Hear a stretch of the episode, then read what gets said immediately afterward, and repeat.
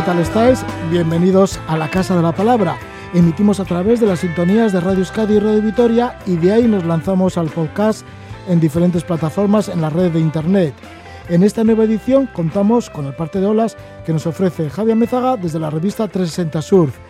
También tendremos con nosotros a Araceli y Esther González de Langarica. Son dos hermanas recién jubiladas que se han ido a visitar a una amiga que vive en Chile y han aprovechado pues para conocer algunos de los lugares más bellos tanto de este país como de Argentina y además volaron hasta la isla de Pascua, hasta Rapa Nui. Tuvieron tanta suerte que coincidieron con el Tapati, la fiesta por excelencia de esta isla del Pacífico en donde muestran sus tradiciones y deportes tradicionales. Luego vamos a conversar con el escritor Julio Llamazares y lo haremos sobre su obra Primavera Extremeña. Escribe Julio en forma de pinceladas eh, cómo el confinamiento, el confinamiento por el coronavirus, le sorprendió en una finca en la Sierra de los Lagares, en Extremadura.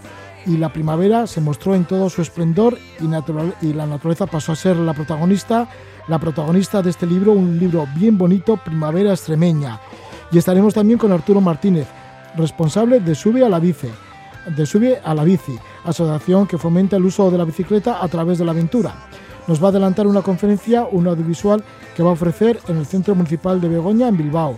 Lo ha titulado Islandia, Tierra de Aventura, tras los pasos de los bayoneros vascos. Así que esto nos hablará, de esto nos hablará Arturo Martínez, pero ahora vamos con el parte de olas.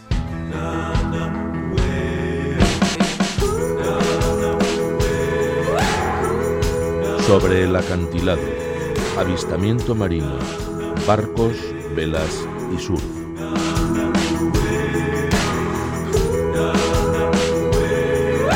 Tenemos a través del teléfono esa conexión con la revista 360 Surf y con Javi Amézaga que nos va a dar el pronóstico de olas para el sábado y domingo. Javi, Gabón, buenas noches. Gabón Roge, buenas noches. Javi, pues ¿cómo se presenta el panorama? Porque sí que parece que va a pegar bastante el viento sur, ¿o no? Sí, sí, sí. Bueno, eh, sobre el papel tenemos un- unas predicciones espectaculares para este fin de semana. Si el, si los eh, partes, si los mapas no, no, no, no varían, pues tenemos un el parque de Isobaras es, es perfecto. eh, vienen unas olas eh, est- estupendas con con unas condiciones de viento, de periodo y de todo eh, maravillosas. O sea, parece que va a ser un gran fin de semana. Por fin, tenemos el para el sábado, vamos a tener olas que van a rondar el metro y medio de altura, con un viento que saldrá bueno del sur flojo por la mañana, variará hacia el mediodía o a las primeras horas de la tarde a nordeste, pero también va a soplar eh, suave, eh, con un periodo de 16 segundos. Bueno, este periodo lo vamos a tener durante todo el fin de semana, con olas similares. El domingo sube un poquitín más el mar, eh, habrá olas de dos metros, perfecto, vendrán bien, bien ordenadas las líneas y bueno, pues con un coeficiente 88 de, de marea tendremos la, la, la bajamar a las once y media y la pleamar a eso de las 6 de la tarde y el, domingo el viento será sur durante todo el día, un sur que bueno puede, puede tener un poquitín más de fuerza que el sábado, eh, pero bueno, así todo va a ser muy, muy bueno para, para alisar el mar y para dejar las, las condiciones eh, perfectas. Así que parece que viene un fin de semana espectacular. El agua lo tenemos eh, a 12 grados, está fresquita, más bien más bien fría, pero pero las condiciones van a ser muy muy buenas. Eh, sí que el sábado por la mañana tal vez todavía esté un poquitín revuelto porque el viernes va a ser una jornada con vientos del oeste muy fuertes, pero bueno, luego ya la noche va va a rolar a sur y, por la mañana va a amanecer con terral, con, con muy buenas condiciones y con olas de metro y medio. Así que bueno, en principio los dos días los dos días muy buenos igual el, el, domingo un poco más cañero con dos metros y con un poco más de viento sur con el viento sur un poquitín más fuerte pero así que esperamos excelentes excelentes olas. Si no se mueve el, el parte de los mapas de isobaras que parece que ya no se no se van a mover. Muchas gracias por esta información Javi Amézaga un abrazo Javi. Vale a pasar bien. Buen fin de semana. Agur.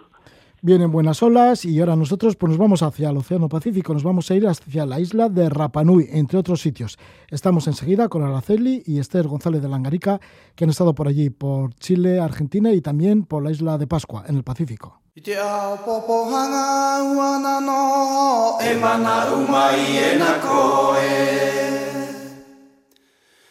Tataku ana ui taku he tu e tere mai te ata o pipirima I te ao popo hanga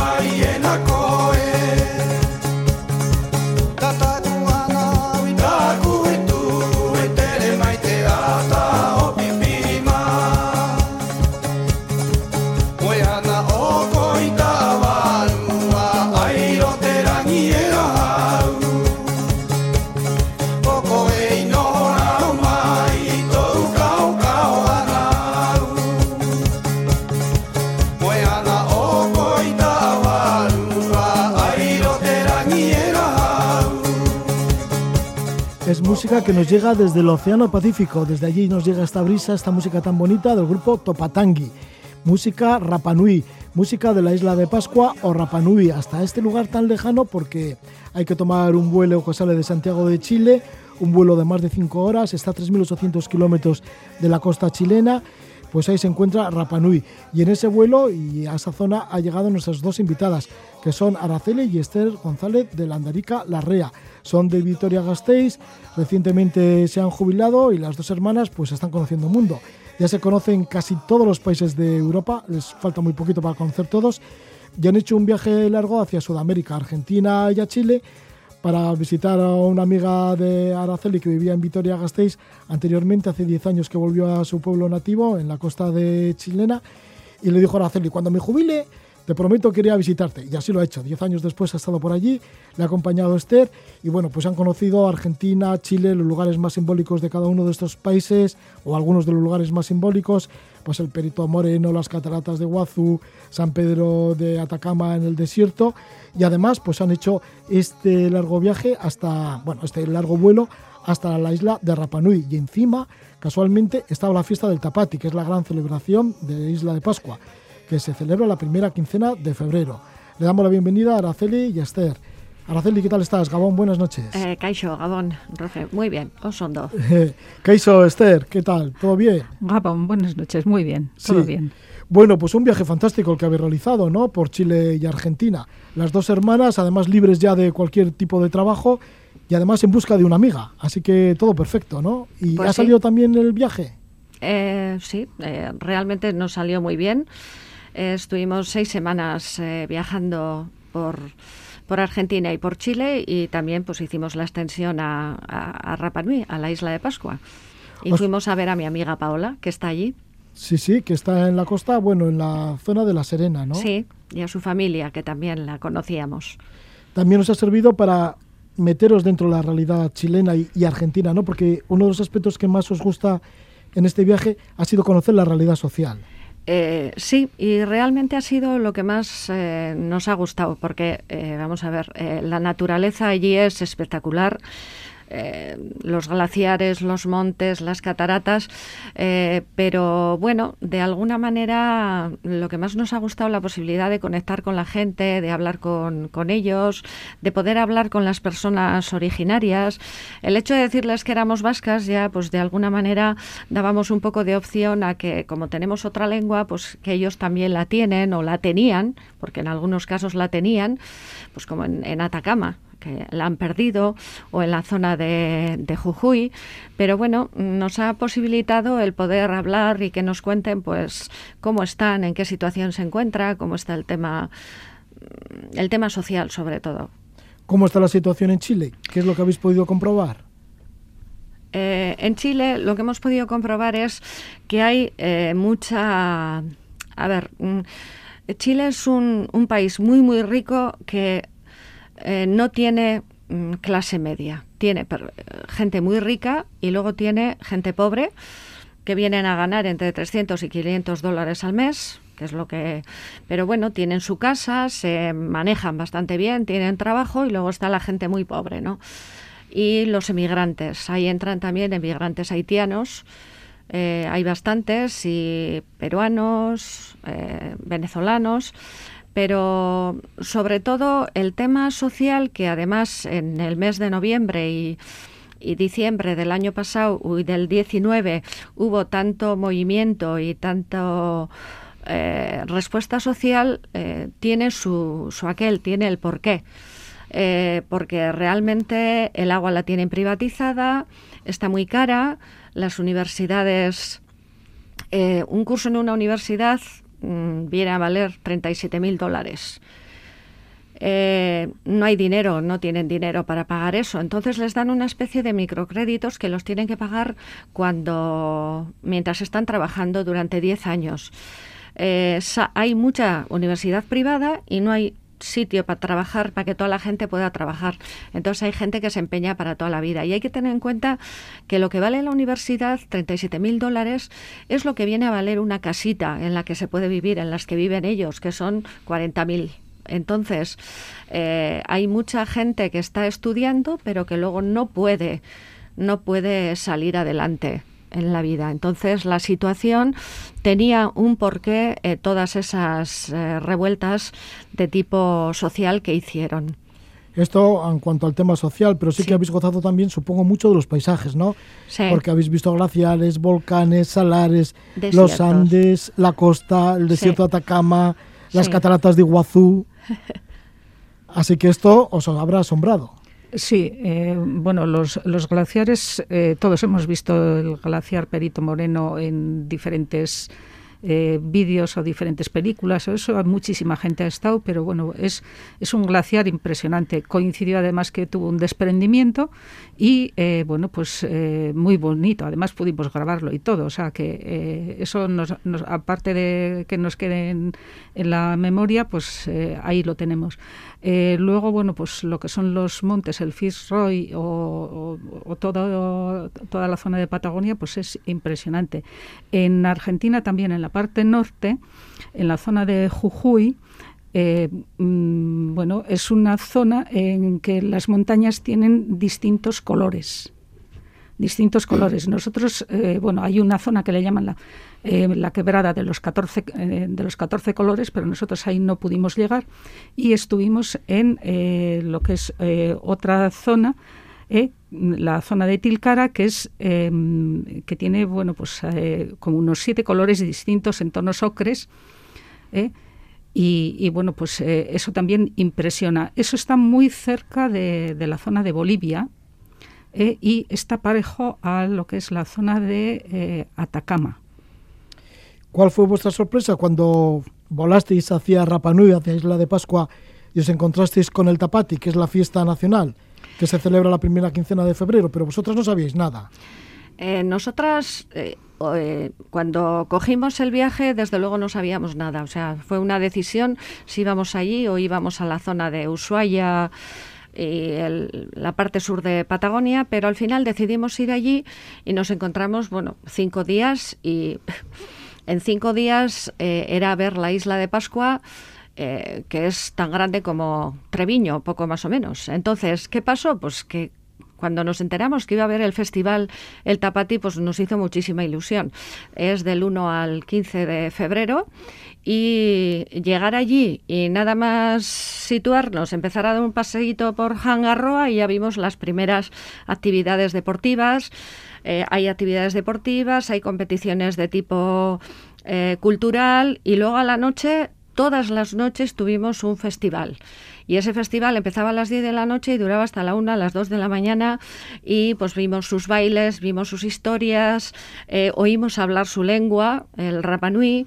Eh, que hablan bastante de, la gente que tienen que está allí y entonces bueno pues realmente y participamos en algunos de los de las competiciones que se hacían como espectadoras, ¿eh? No... y bueno, pues eh, nos integramos un poco en la historia. ¿Eh? que hacen regatas, natación. Sí. Sí, y un Sí. montón de cosas, ¿no? Relacionadas con el mar. Sí, sí. eh, hacen eh, lo que ellos lo llaman a lo que son las regatas, eh, lo llaman ellos canotaje. Y entonces hacen lo mismo que sean mujeres que que sean hombres y iban en, o en- bueno, en, en las barcas esas tipo polinésico van eh, uno o cuatro o seis dependiendo un poco de, eh, de la prueba que vayan a hacer. Y hacen unos recorridos bast- bastante más largos que los de las traineras de aquí. Hacen también natación y hay otra cuestión. Allí el Pacífico, en aquella zona, como en muchas zonas del Pacífico, el Pacífico no es nada pacífico. No es nada pacífico. Es como aquí los días que nos dicen que, que no nos acerquemos a, a la costa. Así que bueno, que son, pero que valientes y conocen bien su costa y su mar, ¿no? Sí, sí. Sí, que están muy curtidos. Tan curtidos que ellos también se tatúan mucho, ¿no? Forman parte de su tradición. Eh, sí, eh, no vimos personas tatuadas eh, con los tatuajes que vemos aquí. Ellos se tatúan eh, para hacer las actividades eh, que realizan y sobre todo, pues bueno, en el tapati lo hacen eh, como de fiesta. Entonces utilizan eh, cuatro colores: el blanco, el amarillo, el rojo y el negro, y están y esos tatuajes los hacen con plantas. Entonces, eh, depende el tipo de actividad que sea, llevan un tipo de tatuajes u otro. Y además, algunas incluso van todo el cuerpo de arriba abajo tatuados. Y hay una de las actividades que tienen que a la noche vimos eh, cómo representaban eh, su mitología, sus historias, y solamente utilizaban la palabra, hablaban en Rapanui, y el- los, pues, los gestos del cuerpo y sus tatuajes. Eh, fue realmente espectacular. Sí, así que fíjate, si esta isla Rapanui ya tiene fama de ser como muy misteriosa y mágica y muy como muy energética, seguramente con la fiesta del Tapati lo comprendes todavía mejor, ¿no? Pues sí, la verdad es que eh, nos dejó encantadas. O sea, Y luego los Moais, los moais eh, son espectaculares. O sea, ver esos pedruscos ahí tan grandes ahí puestos, colocados y dices cómo los colocarían, cómo los llevarían. que hay como unos 900 Moais. Sí, sí, vimos un montón, ¿eh? vimos prácticamente todos, los- tuvimos tiempo para hacer, eh, para movernos por la isla. Ahí están todos de cara, uy, de cara a la tierra, de espaldas al mar, y, y bueno, mm, se les han caído algunas de las de las partes. El tema de los ojos los debían de llevar, eh, han encontrado, hay uno que tienen en el museo, que tienen pues con nacaraus, son ojos blancos, pero ya no les queda a ninguno de los que hay en la calle. Y bueno, pues luego llevan el... eh, Bueno, es que son tan grandes, no sé cómo explicar. Sí. Impresionantes. Ya tiene que impresionar, bueno, que comenzaron a construirse en el año 800 y terminaron hacia el 1680. Sí, luego hay una zona eh, donde es- están, pues los tiraron, los tiraron y, y, pues por problemas entre las mismas tribus de la- las personas que estaban por allí, pues querían de alguna manera cambiar el tipo de de sociedad que tenían y entonces pues al cambiar mm, quitaron como antiguo el tema de los moais y los tiraron. Sí, es, eh, la mayor parte de esos están en la zona de la cantera eh, del volcán Ranora- eh, que es donde eh, los hacían. Entonces hay algunos que tienen igual hasta entre 6 y 8 metros, que están a medio hacer, que están todavía toda la piedra en lo que es la cantera, pero los restos, los, los otros que tenían ya preparados, esos los tiraron por la ladera y claro, pues l- se quedaron incrus- incrustados en lo que era la, la tierra y la hierba. Mucho por conocer de la historia de los Rapanui y de los Moais. Y ahí nos quedamos en esa, en esa cantera del volcán Rano Raraku. Y muchísimas gracias por estar con nosotros, Araceli y Esther González de la Andarica Larrea, que vais a dar una intervención, vais a intervenir dentro de las jornadas de montaña y aventura organizadas por el Club de Montaña San Ignacio Basacho en el barrio de Adurcha, en Vitoria-Gasteiz. Y estaréis dando una charla este domingo 14 de febrero a las 18 horas en el Teatro Jesús Ibáñez de Matauco. Sí, en el, en el Centro Cívico Egoalde. Y vais a mostrar eh, con fotografías y Sí. todo esto, con proyección. Sí, con fotografías y alguna algún vídeo. Tanto lo de Rapa Nui como Sí. lo del continente, ¿no? Eso Argentina y es. Chile. Ujú. Bueno, pues que vaya todo muy bien, Araceli y Esther. Vale, es que ricasco, Zuri. Muchas gracias, eh,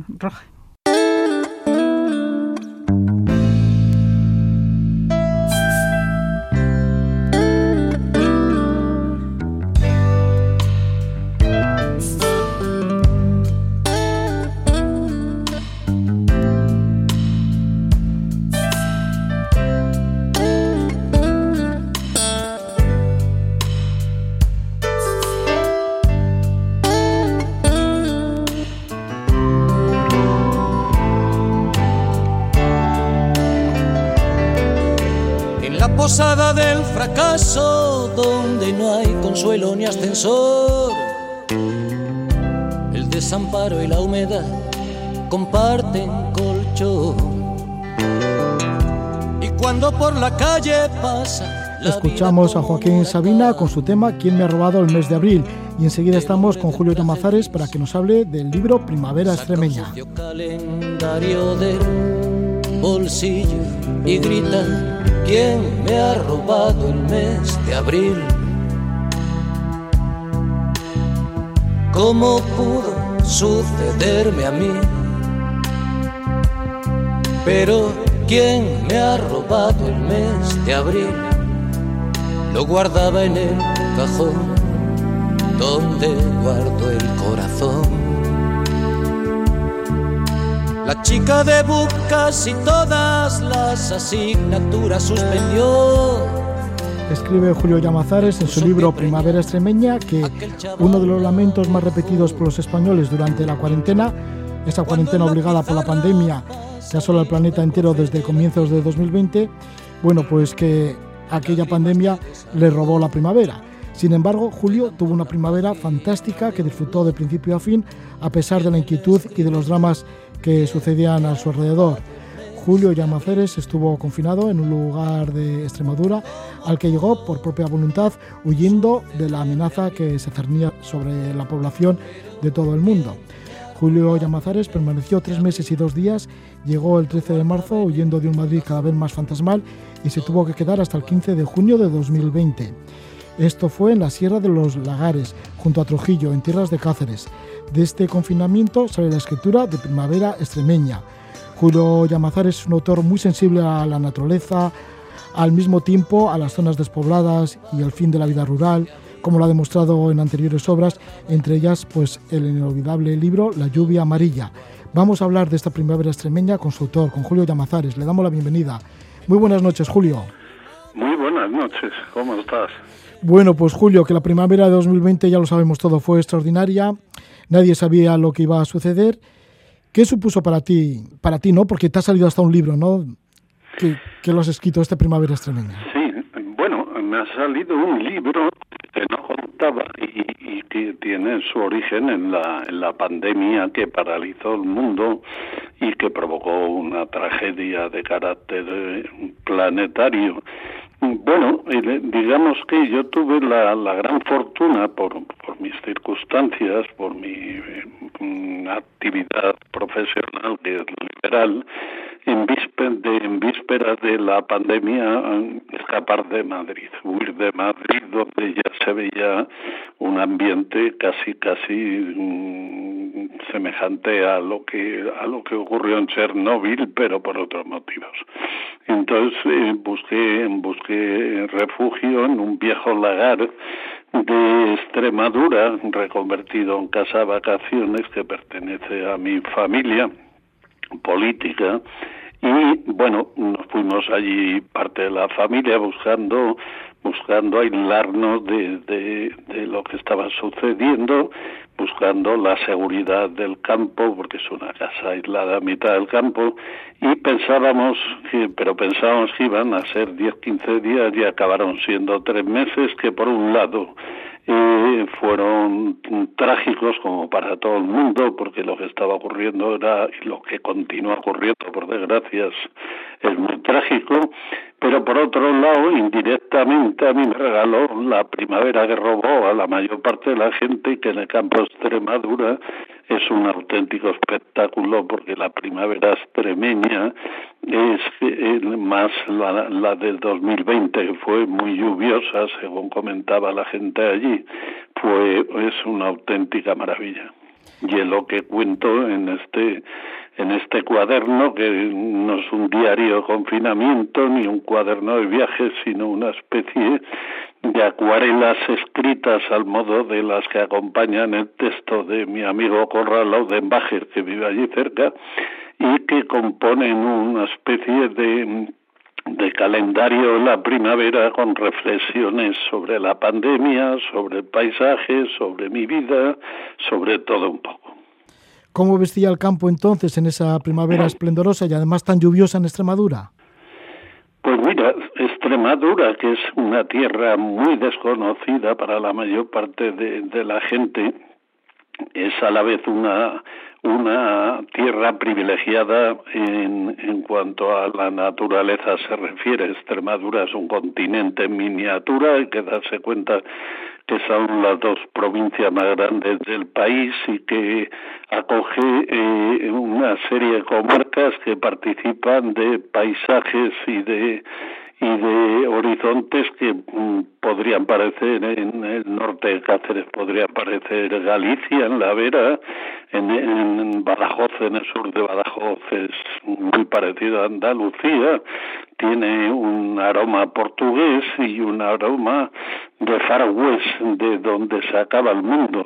y bueno, digamos que en su en su desgracia tiene también su privilegio. La desgracia me refiero a la poca industrialización o prácticamente inexistente y a la poca población porque por desgracia para los extremeños muchos han tenido que emigrar eh, por ejemplo al País Vasco hay muchísimos pero eso mismo ha hecho que la naturaleza, la arquitectura de las aldeas y de las ciudades de Extremadura se haya conservado bastante bien. Y yo pienso que a corto o medio plazo su retraso será a la vez el motivo de su gran desarrollo porque cada vez más la gente busca y la sierra, los lagares donde yo me refugié es un ejemplo, está llena de holandeses, alemanes, gente que viene buscando lo que ya prácticamente no existe en Europa, que es la pureza del paisaje y de la naturaleza, pues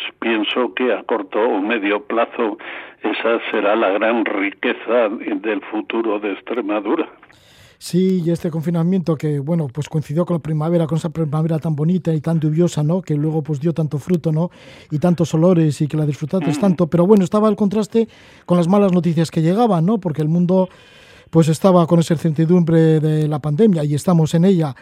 Y dices mientras escribes que mientras el mundo se desmoronaba, la naturaleza volvía a revivir igual que cada año al llegar la primavera. O sea que había un gran contraste, ¿no? Entre esos dos mundos. Así que, ¿cómo te habitúas a esa realidad tan confusa? Bueno, era una doble distopía, una doble contradicción en la que vivíamos, tanto yo como los que están conmigo allí en el lagar de los almendros, que se llama así la casa. Por un lado, estábamos continuamente en permanente atención a lo que sucedía en todo el mundo, a lo que sucedía a los amigos y a la familia, y por otro lado asistíamos al deslumbramiento de la primavera que avanzaba sobre el campo de Extremadura.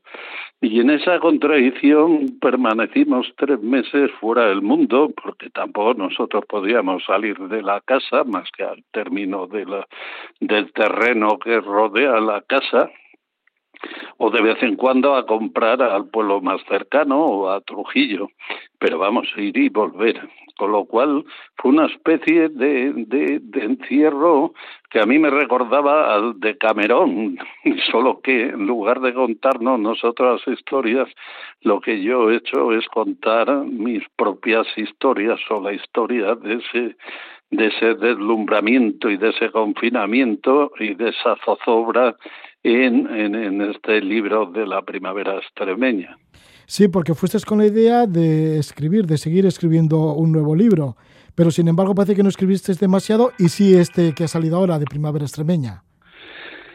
A ver, uno, la mayor, los libros se dividen en dos tipos de libros, eh, los que uno planifica, estructura, rumia durante un tiempo antes de escribirlos, y luego están los libros que te surgen por azar, como cuando te asaltan en, en un camino. y este es el caso de un libro que yo no, que no hubiera asistido nunca de no haberse producido la pandemia, de no haberme ido yo a Extremadura, y por tanto es un libro con el que no contaba ni por supuesto tenía pensado. De hecho, las dos primeras semanas yo intenté seguir con mi ritmo habitual de trabajo, trabajando en una novela con la que estaba entonces y con la que continúo, por cierto, pero yo veía que lo que estaba sucediendo a mi alrededor y en el mundo era tan fuerte que el que no me centraba en lo, que tenía entre manos, ¿no? Con lo cual al final mm, prácticamente no, no, no, no escribía.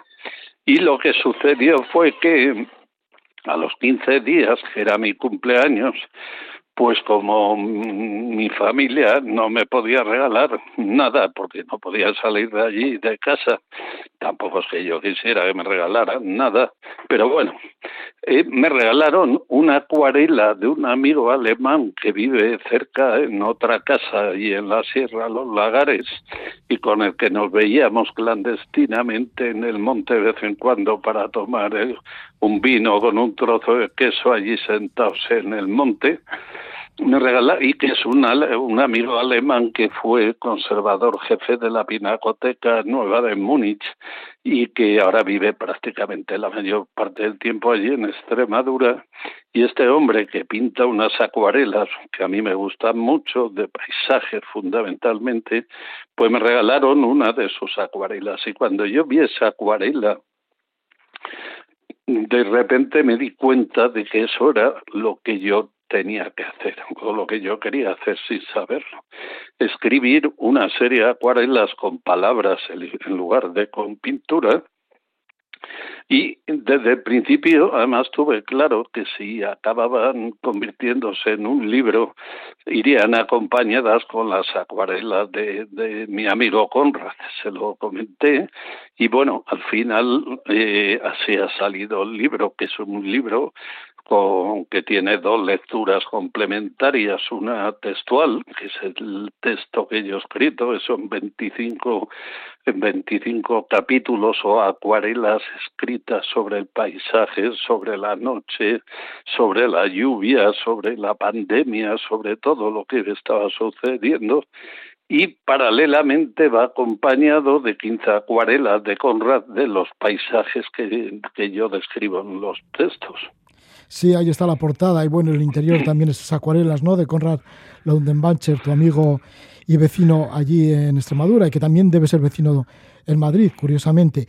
Bueno, el caso, sí, y el caso es que él cumpliste años pues el 28 de marzo, que cumpliste 65 años y allí estabas en esa noche, ¿no? Con un gran silencio, noche llena de estrellas.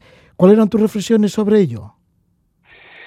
Bueno, yo creo que lo que ha hecho la pandemia en aquel momento, en aquella primavera, fue parar el mundo.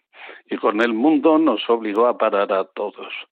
Y cuando uno se para en su carrera frenética por la vida, por el trabajo, por la supervivencia, por la consecución de lo que todos queremos conseguir, que al fin y al cabo la, el bienestar y la felicidad, cuando uno se para obligado, en este caso por las circunstancias, es cuando empieza realmente a pensar en su vida, en lo que está haciendo, en lo que no está haciendo, y eso eh, yo creo que nos sucedió a todos en aquel momento. Entonces, en Primavera Extremeña yo hago un poco de eso, aparte de escribir el paso de la primavera por Extremadura, que, que cambia cambia continuamente el paisaje y que a cada hora se convierte en un nuevo lugar porque porque cambia la la floración, cambia la luz, cambian los colores de los montes, cambian los verdes, pues a la vez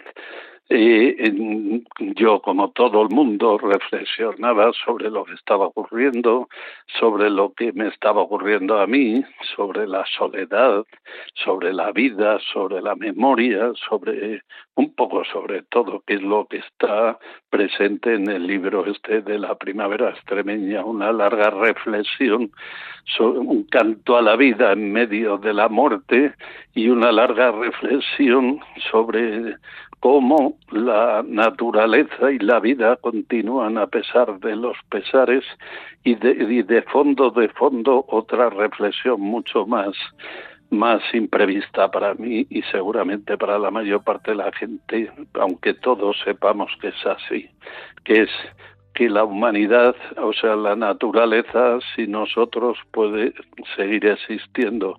La humanidad sin la naturaleza no puede existir.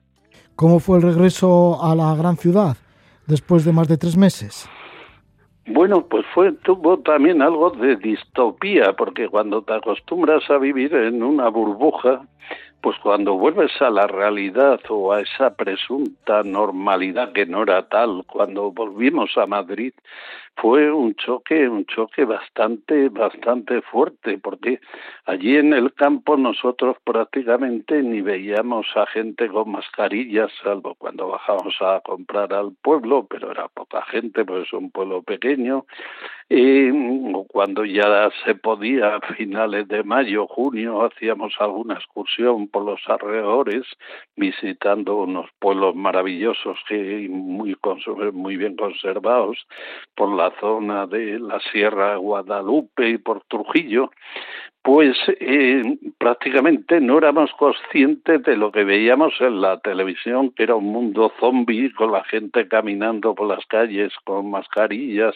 alejados unos de otros, protestando, aplaudiendo, en fin, todo lo que sucedió. Y cuando cuando el día 15 de junio cogimos el coche y volvimos a Madrid, pues ya teníamos que volver, eh, pues de repente entrar en Madrid y volver a ver esa ciudad inquietante y fantasmal, sin apenas gente por las calles y la gente con mascarillas y como con ojos de desconfianza, pues fue un choque bastante fuerte. Y recuerdo, recuerdo que al llegar a mi casa y no era consciente de la hora que era y paramos el coche delante del edificio y eh, para bajar el equipaje y de repente yo oí un ruido que no sabía que se debía, se me había olvidado lo que sucedía en el mundo. Y un ruido muy raro, miré hacia arriba y en un cuarto, quinto, sexto piso vi a una señora muy mayor con el pelo blanco aporreando una cazuela y gritando libertad. Y lo que pensé en ese momento es algo tan, tan, tan simple como, pero esta mujer en 90, 80 y pico años que tendría, no ha tenido nunca ocasión de pedir libertad viviendo durante 80 años en este país. Que lo te va a pedir ahora ante un, virus que ni tiene patria, ni origen, ni ningún, ningún responsable. Pues Eso fue lo que pensé. Bueno, pues mucho eso para pensar. Es todo un honor estar conversando con Julio Llamazares y aquí está este libro, Primavera Extremeña, Apuntes del Natural, que lo edita Alfaguara. Muchísimas gracias, Julio Llamazares, por esta conexión. Muchas gracias por la entrevista y bueno, digamos que este libro, si algo trata de ser, es una especie de bálsamo en esta tragedia que vivimos y una forma humilde y literaria de devolver a la gente la primavera que les robó el año 2000 por culpa de la pandemia.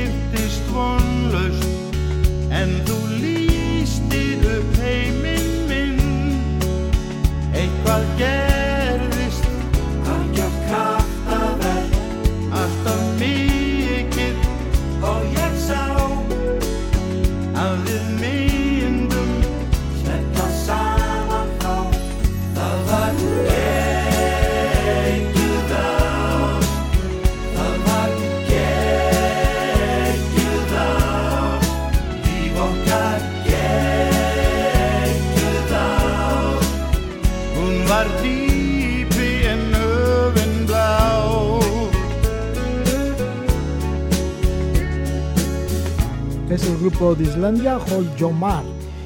Nos acercamos a Islandia a través de una proyección que va a presentar nuestro invitado Arturo Martínez. La proyección lleva el título de Islandia, Tierra de Aventura, tras los pasos de los balleneros vascos. Arturo Martínez, que es de Vitoria-Gasteiz, le conocemos desde hace muchos años y es responsable de Sube a la Bici, una asociación que fomenta el uso de la bicicleta a través de la aventura.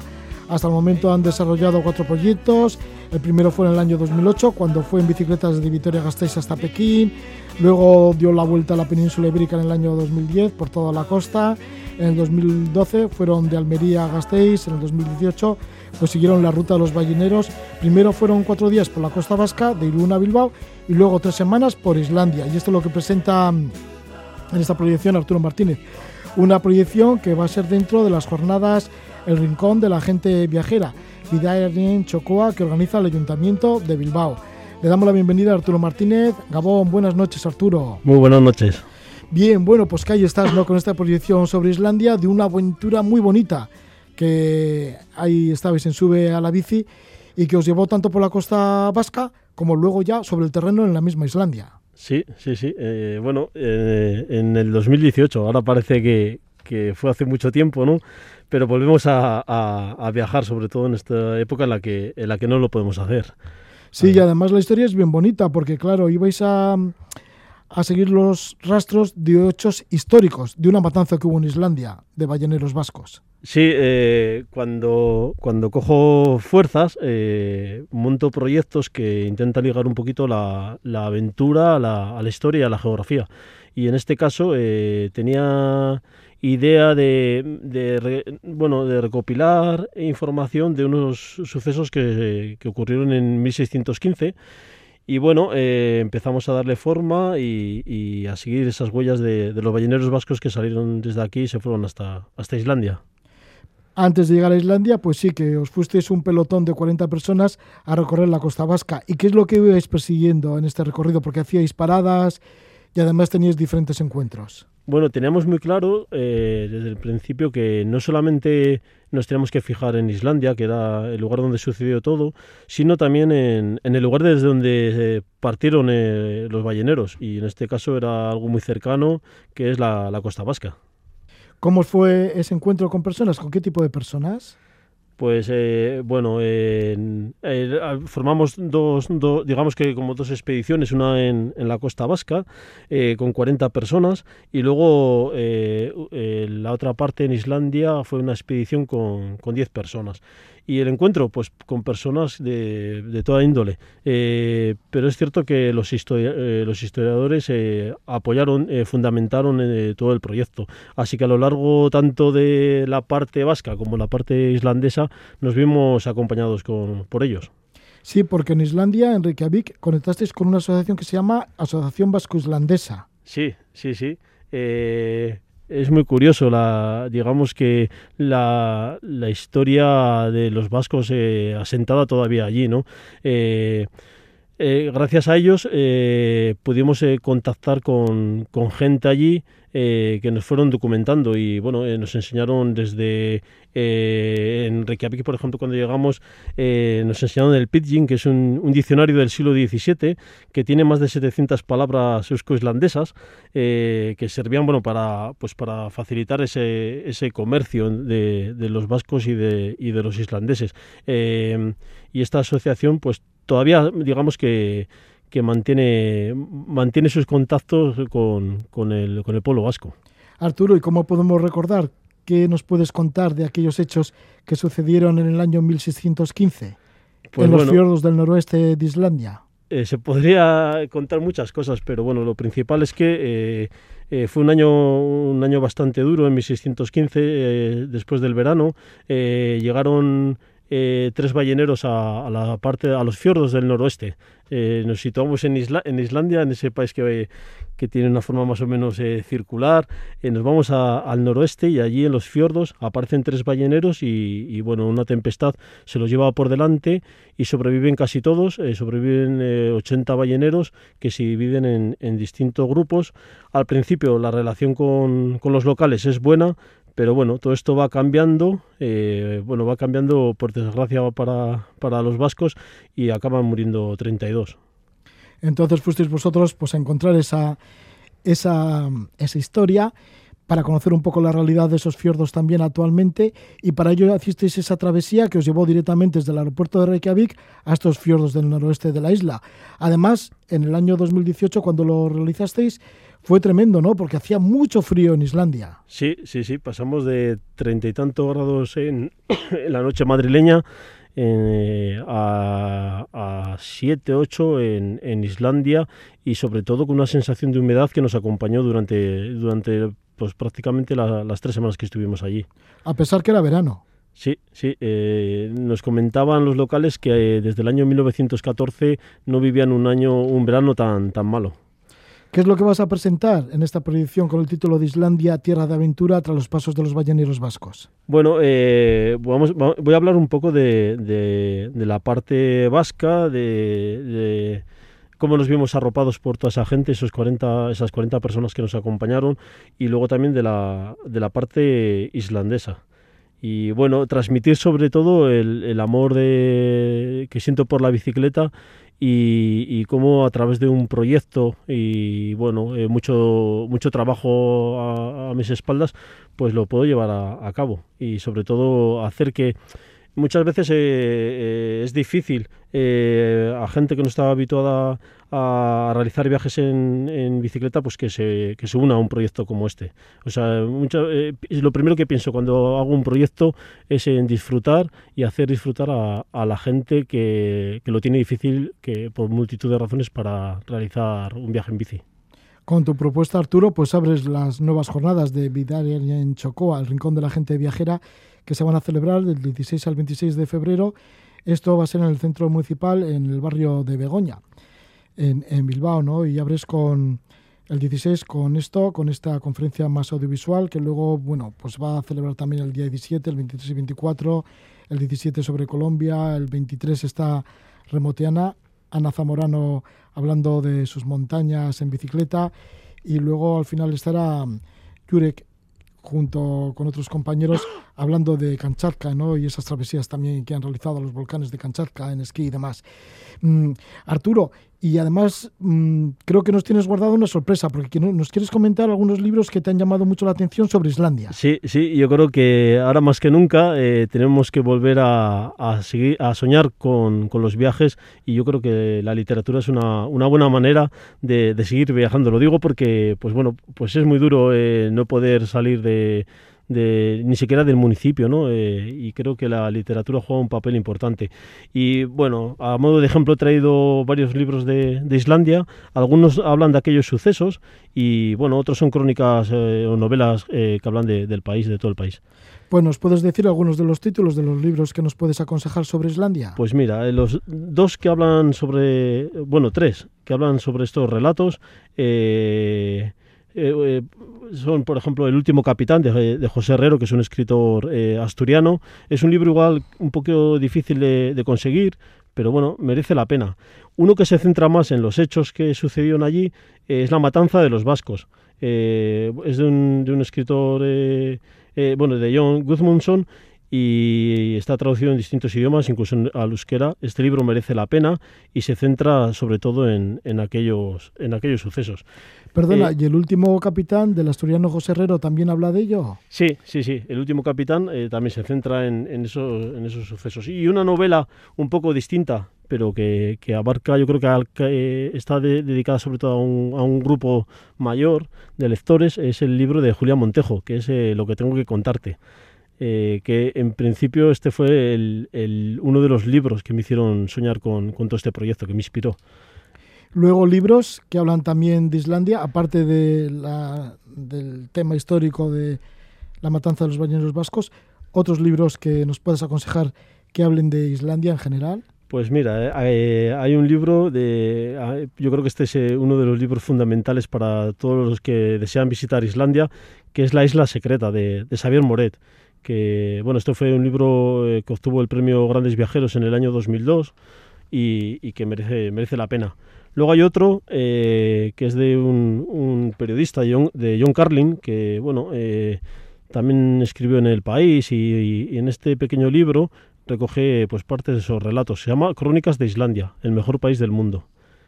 Bueno, pues aquí tenemos unos buenos libros para hacernos una idea sobre Islandia, porque como bien dices Arturo, ahora no nos podemos mover demasiado, así que la lectura siempre nos lleva de viaje, ¿no? Por lo menos mentalmente. Sí, sí. Sí, y luego nos puede servir para cuando algún día podamos estar allí sobre el lugar. En este caso en Islandia.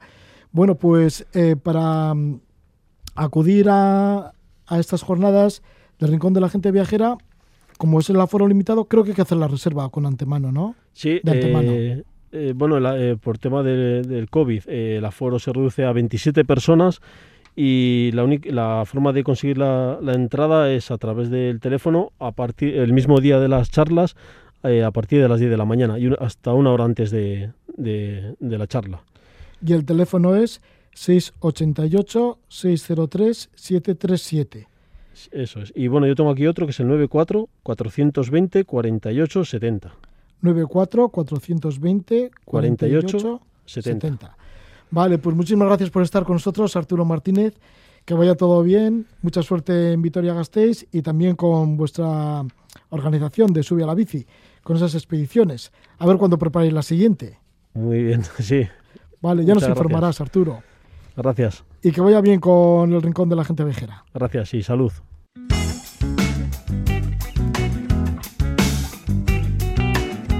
Arturo Martínez con nosotros desde Gasteiz. Arturo abre las nuevas jornadas de Vidalladien Chocoa, el rincón de la gente viajera, en el Centro Municipal de Begoña, en Bilbao, organizado por el Ayuntamiento de Bilbao, y él estará el 16 martes abriendo estas jornadas. Bueno, pues ya nos vamos y lo hacemos con la música de Charles Farran. Charles Farran que hace música surf, que estamos metidos también en el mundo del surf y así, pues tiene un último disco que lleva el título de After Hall y escuchamos la canción Two Fools. Con Charles Farran desearos que vaya todo bien, que vaya estupendamente, dulce sueño, buen amanecer.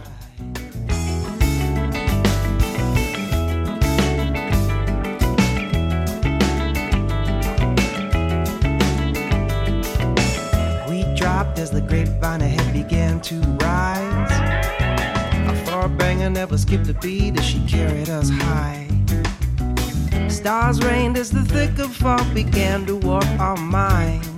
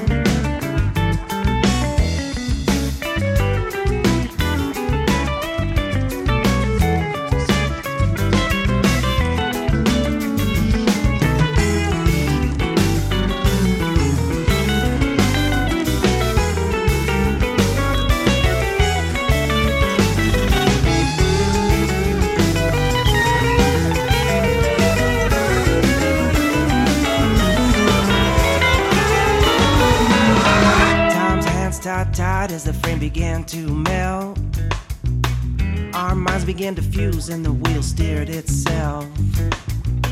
Hell pounded at the frozen shield that kept the wind out tight.